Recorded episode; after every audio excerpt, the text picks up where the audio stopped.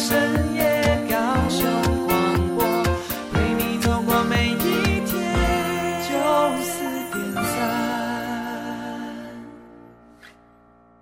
生，人生，人生。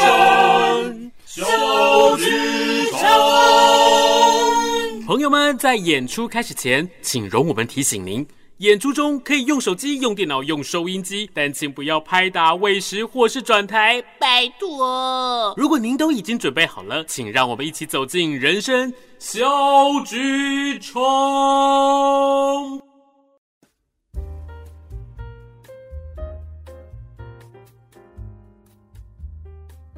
Hello，所有的听众伙伴们，欢迎来到九四三人生小剧场，我是剧场的导演汉轩。在这个星期呢，很开心，所有的伙伴们有再一次的在节目当中一起来聊生活当中很多不同的故事。那今天呢，我们要带给大家什么样的演出，什么样的分享，什么样生活当中特别的细节呢？汉轩呢，为大家邀请到两位很棒也很好的朋友来到了节目当中，想要来跟大家一起分享。Hello，王鹤，Hello，花花，嗨，汉轩你好。嗨，汉轩跟各位听众朋友，大家好。那么呢，其实呢，我跟王鹤还有花花呢，我们已经认识蛮久了，而且呢，其实，在南台湾这个表演艺术的环境里面。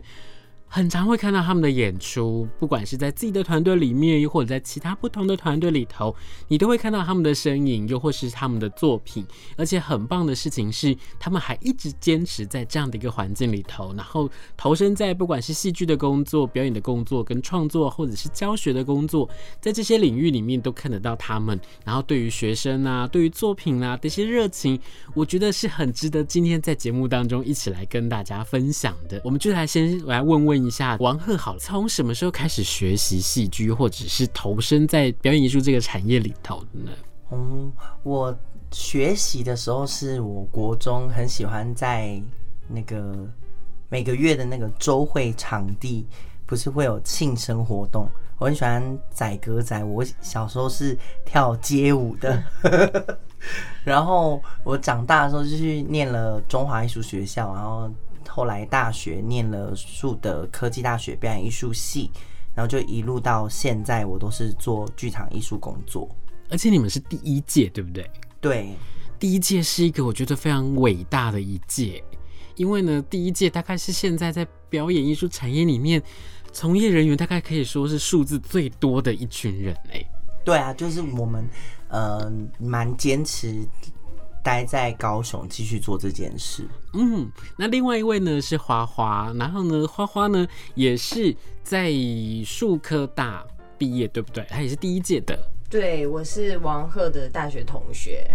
嗯，嗯，我们俩是同班同学。今天跟大家邀请到的呢，不只是他们两个是大学同学，我们也是三个人，也是研究所的同学。然后有这个机会一起在南台湾为了戏剧在做努力。因为像我知道，就是像花花，你不是高雄人，对不对？对，我不是高雄人。然后要离乡背景来到这个地方，然后呢来到高雄，然后为了戏剧去做努力，有在教学，有在表演，然后也包含像是很多影视的作品，也会看到花花的身影。我就在想说，是什么样的一个机会让你觉得，哎、你自己想要投身在表演艺术这个领域里头啊？嗯，其实，其实他一开始真的只是一个觉得好像就是高中的时候，然后一个因为一个英文话剧的比赛，然后不不小心就班上没有人要参加，然后就参加了。参加完以后就觉得，其实站在舞台上演出跟背剧本还有变成角色，好像蛮有趣的。他他一开始真的只是觉得有趣，所以大学的时候就想说，那不然试试看好了。其实是抱着试试看的心态来做这件事的。可是后来上大学以后，接触到的人比较多，然后以及老师，然后以及我身边大学同学有一些从高中上来，他们就已经。很早就在呃，应该是说很早就认识，稍微认识这个环境，然后所以在这个环境里面，就突然发现很多人一起做一件事情，然后尤其是做一件自己喜欢做的事情，这种感觉其实是蛮好的，而且很喜欢大家一起努力的时候，然后完成一件事情到它结束，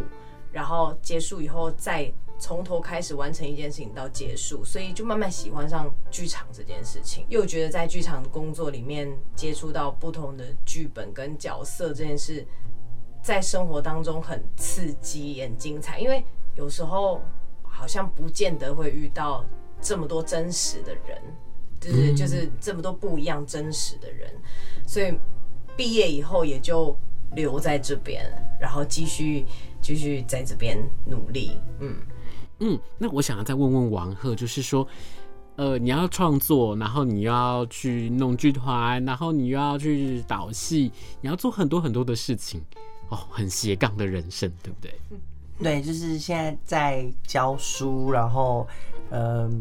有在剧场继续创持续创作，然后也有在原本是有接触一些直销体系的工作。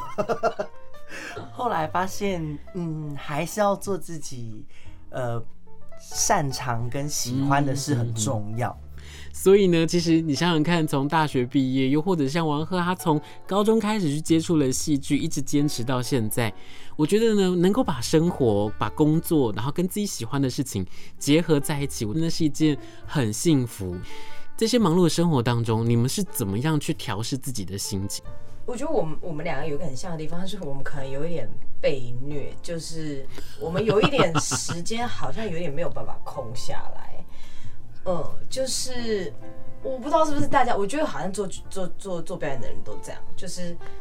会会很想抓紧每一个时间去把它填的很满很满很满。我一空的时间，可能就是倒在床上睡觉的时候，可是一睁开眼。你就会去开始再把它填的满满的、满满满的、满满的。这尤其在赶排练的时候，这个工作接下一个关于排练的工作，我们卡到很紧，可能这一个小时的车程的那种。我不知道，我觉得我是这次我们俩很像一般，就是可能有点被虐，就是，但是很奇怪，就是做这件事情却不觉得很累、很辛苦。嗯，就是这才是我觉得这个可能变成。我们他可以说是我们的工作的时间，也可以说是我们的休闲活动。可是这样听起来好像我们的很无聊，我们人人 我们好无聊哦，我们好死板哦。可是他的确就是一个休闲活动跟职业，所以怎么去分配自己的时间？有时候在准创作的过程中，我我自己是有觉得。也有很放轻松的时候，比如说在讨论，像像我们现在开始慢慢比较知道自己想做什么以后，就会想要去讨论我们年底可以做什么，然后呃，比如说我们新的演出的内容可以做什么。可是当在讨论新的演出内容的时候，我我却我不会觉得那那个是在工作，我觉得那可能是我很放松的时候。对，所以。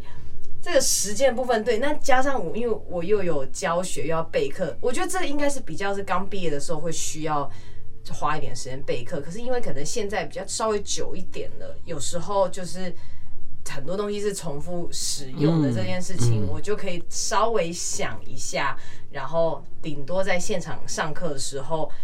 及时转换一下，就是看一下反应，及时转换一下，因为我变成有很条很多条路，我可以现场选择。但刚毕业的时候可能没有办法，我觉得这可能也是经验的累积下来，才有办法比较这样游刃有余。如果你不喜欢这件事情，你就不会在你的生活当中把自己填满在表演艺术里头。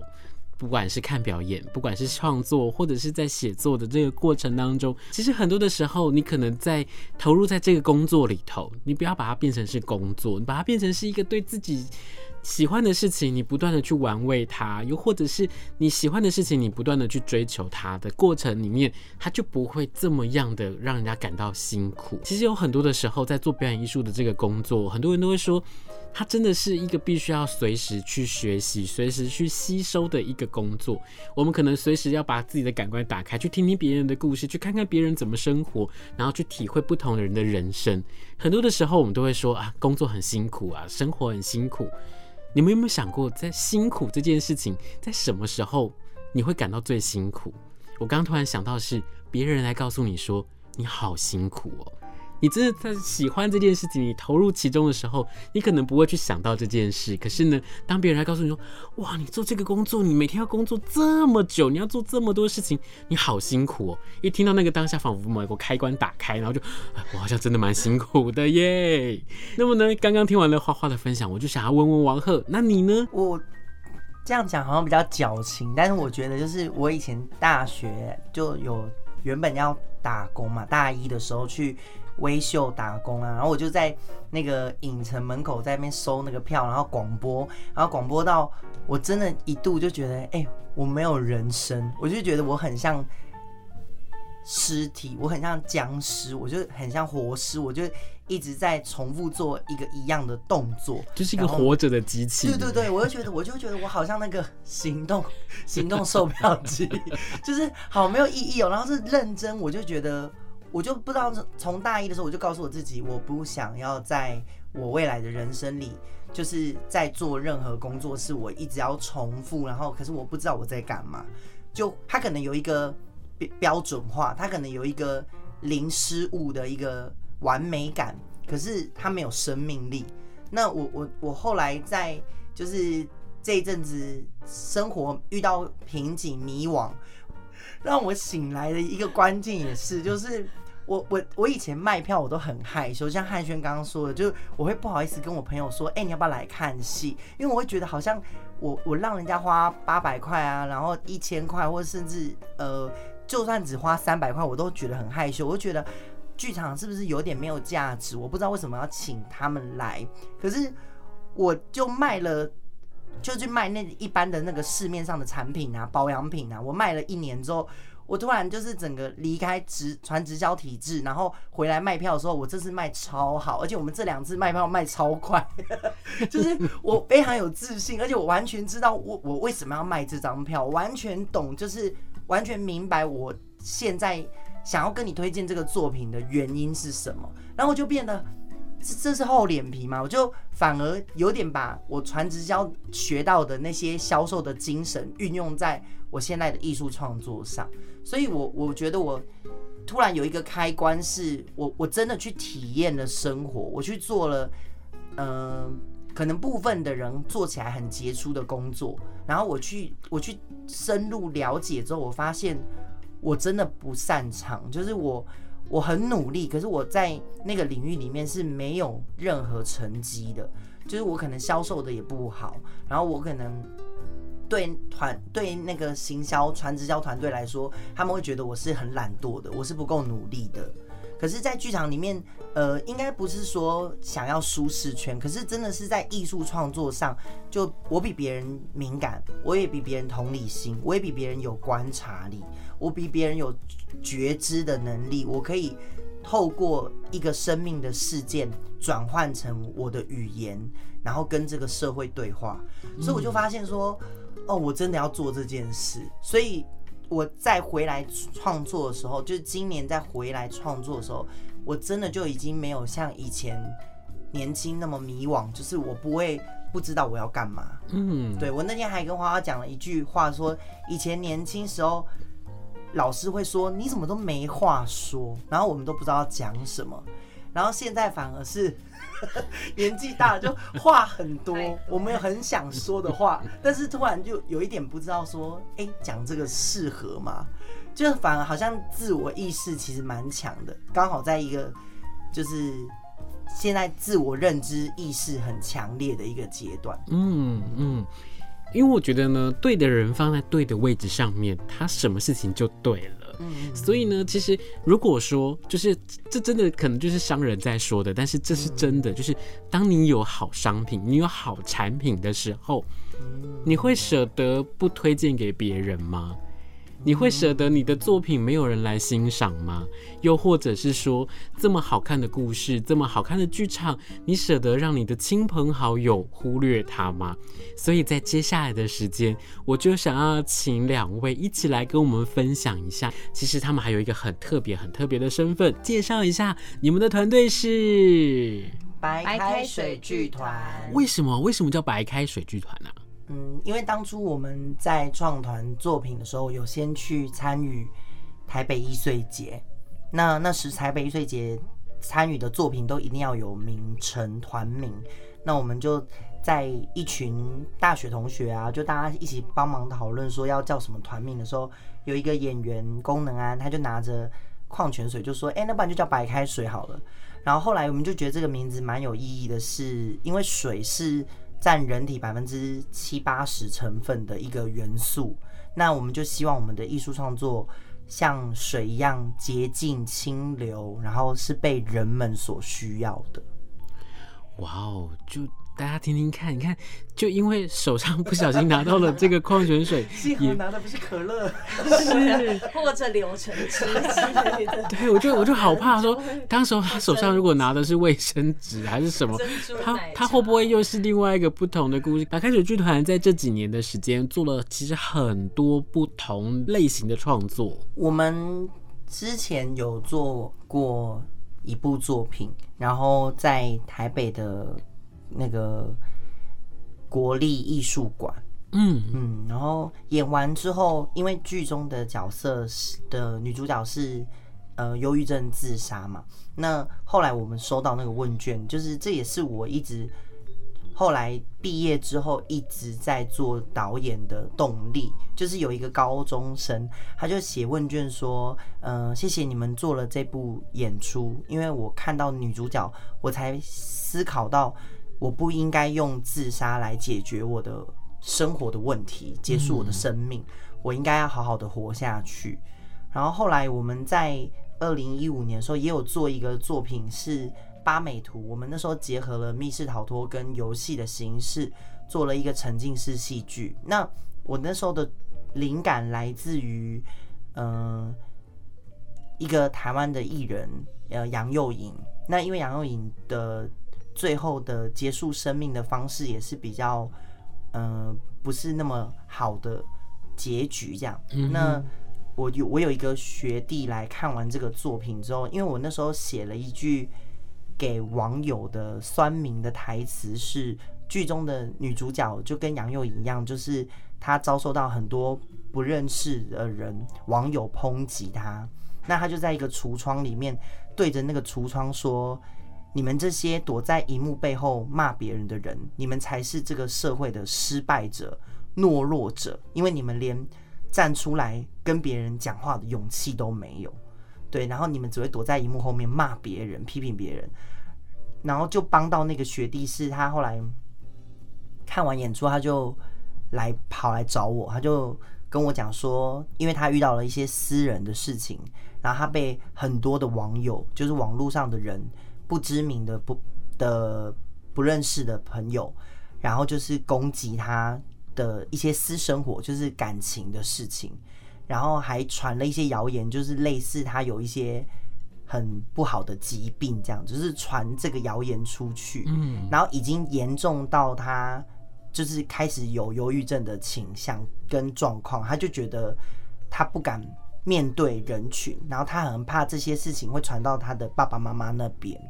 然后他就本来也是想要自杀，就是他就很直接告诉我说，他本来想要寻短，可是他看完这演出之后，他就一直哭一直哭，他就说谢谢我做了这个作品，就是也救了他，因为他就觉得他听到那个女主角讲了这句话之后，他才突然觉得说，对，我我到底在怕什么？就是这些人也只敢躲在荧幕后面骂我啊，那我为什么会？觉得我自己是一个没有勇气的人，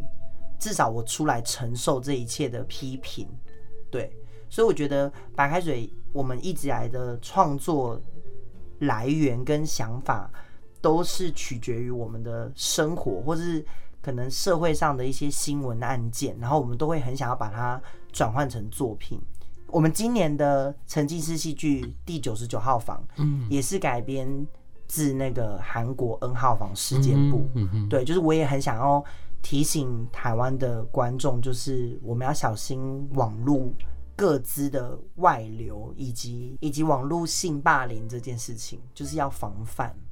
新闻它在明天就变成了是一个历史，在这些新闻事件里面，当它变成历史的时候，我们要用什么样的角度来跟大家一起分享，然后去看见这个故事当中，我们真正想要跟大家说的是什么？其实，在白开水的演出里面，他可能也不会告诉你说。你不要自杀，你不要去做这件事情。可是他会用很不一样的观点来告诉你说，你来看见这件事情，你会有自己的想法。然后有了自己的想法之后，你要怎么样去面对你自己的人生？我觉得这是一件非常非常棒的事情。然后在你的生活当中，去活出更多不同的力量来。在接下来呢，有一出很特别的戏，想要来跟大家分享。这出戏的名字叫做是《三十而阿法》。对，这个阿法就是那个我们在数字上面的那个阿法贝塔的阿法。是的，为什么要叫这个名字？这个故事到底是在讲什么呢？在去年我们要投稿，就是春天艺术节这个甄选的时候，我们就在思考我们两个。在这个阶段，我们到底想要跟观众说什么故事？然后那时候，呃，其实很巧哎，真的是我们先，因为我们去年五月就已经决定完我们要做这个演出的所有规划了。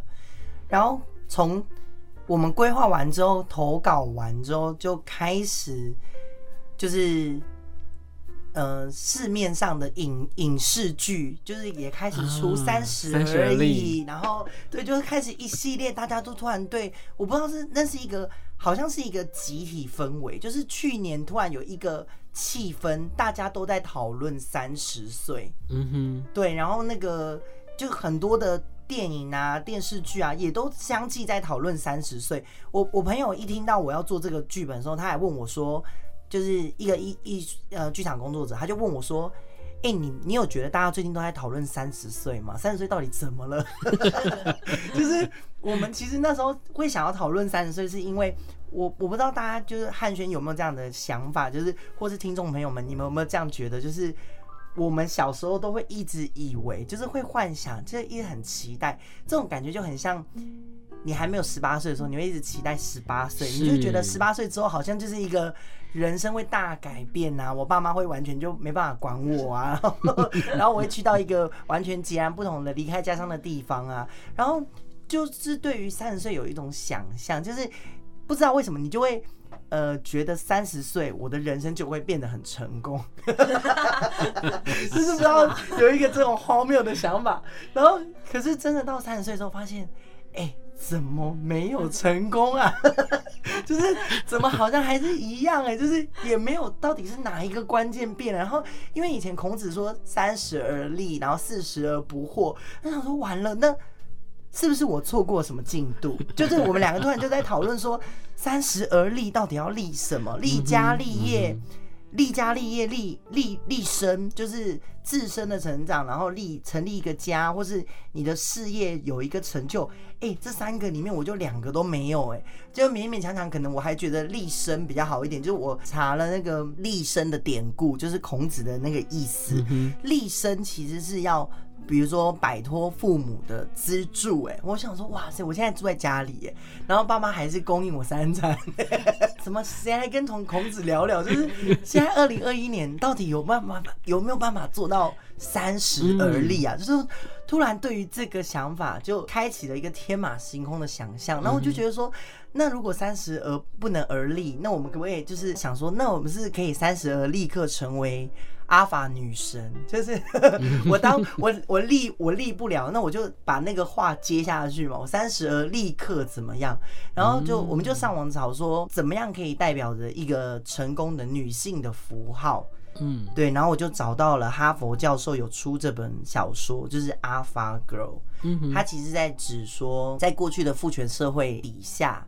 呃，有一个新的新有名词是。女性比同年龄的男性突出或是卓越，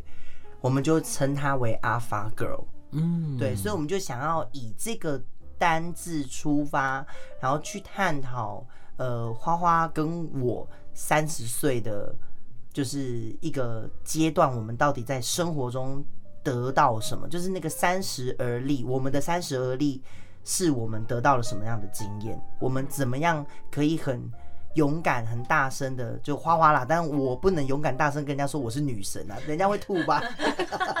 所以就是就是以花花的单人表演，然后想要就是他可以立刻大声的跟所有观众或者说朋友身边的人说我是女神。对，然后又发生了一个很有趣的事，是刚好遇到。呃疫情的发生，哦、就是去年刚好就是这个时间点，疫情慢慢慢慢要开始，然后越来越严重。然后花花可以分享，就是我们那个创作的起源是，他接到了妈妈的一通电话，这样。对，就是因为就是那个去年啊，要刚好要过新年的年底，二零一九接二零二零那一年，对，然后那时候疫情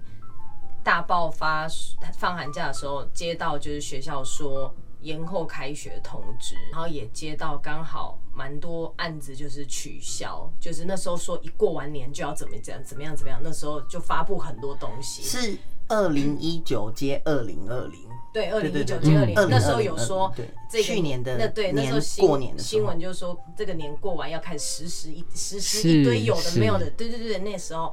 锁国的政策。对，然后我那时候看我行事历，我想说哇，我天哪，完蛋了，真的完蛋了，所以就是所有规划的事情全部都被打得一团乱，然后刚好那时候。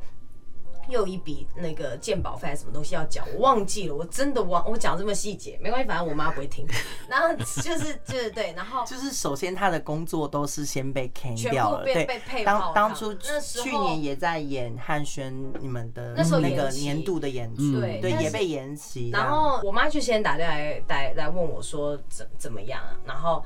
结果后来我就跟她讲说，我我现在有一点困难。然后我就说，我可不可以先请他资助我一些些，然后等到我真的所有东西确定好了，然后我会再跟他讲。就我妈第一句话说，我觉得你现在人生第一个愿望就是你要先去交一个有钱的男朋友。我说哈。他说：“对啊，他说你现在人生的第一个愿望就是你先交一个有钱男朋友。然后那时候花花还有跟我说，妈妈还有骂他说什么三十岁了怎么都还没有存款？哦、你都三十岁了，怎么还没有人生第一笔存款呢？他就这样讲。那我就很认真思考这件事。”三十岁的，人生第一笔存款，我们就离孔子说三十而立越来越远。对，真的蛮远的。他就这样讲，他说你都怎么，你都不会未雨绸缪，你都三十岁怎么？然后你每天去做那些没有钱的事情，然后怎么样怎么样呢就开始。然后我就觉得哇，我当下其实我也回不出什么话哎、欸，哦，然后只是因为一张四百多块的健包单，好像对是呃没有不是四百多块，大概也没有很贵啦，大概两三千块的，对对对对，我说我就是因为寄到他那边，我说你可不可以先请你帮我缴，我说你这个你可不可以先，因为刚好单子也在他那边。哦，所以刚刚我们怪了孔子，现在我们要怪鉴宝局，在这个时候还寄东西，还是寄到那边去讲。因为我后来跟他聊这件事，他也跟我分享很多事情，我们就觉得哇，其实我们人生其实蛮蛮蛮蛮荒谬，很像对，太像喜剧了，怎么会这样？就当包括当初我接到我妈这样那一句话的时候，我当下第一想说。嗯啊，我要去哪里找？还是 你知道我我也没有那里有那个答案吗？哦，哪里有？